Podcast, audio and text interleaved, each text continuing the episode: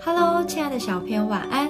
我是小恩姐姐，让我们一起来听上帝爸爸的话，一起来向他祷告。提摩太后书四章十六到十八节：我初次申诉，没有人前来帮助，竟都离弃我。但愿这罪不归于他们，唯有主站在我旁边，加给我力量，使福音被我尽都传明，叫外邦人都听见。我也从狮子口里被救出来。主必救我脱离诸般的凶恶，也必救我进他的天国。愿荣耀归给他，直到永永远远。阿门。我们就像小象。鼻子短短的，无法做到所有的事，而神就是大象爸爸，他只要轻轻一坐，问题就可以轻松解决。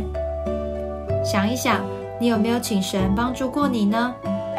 今天的经文是保罗写给提摩太的信，在信中他说到自己在困难时，虽然没有人愿意伸出援手，但是神没有离开他。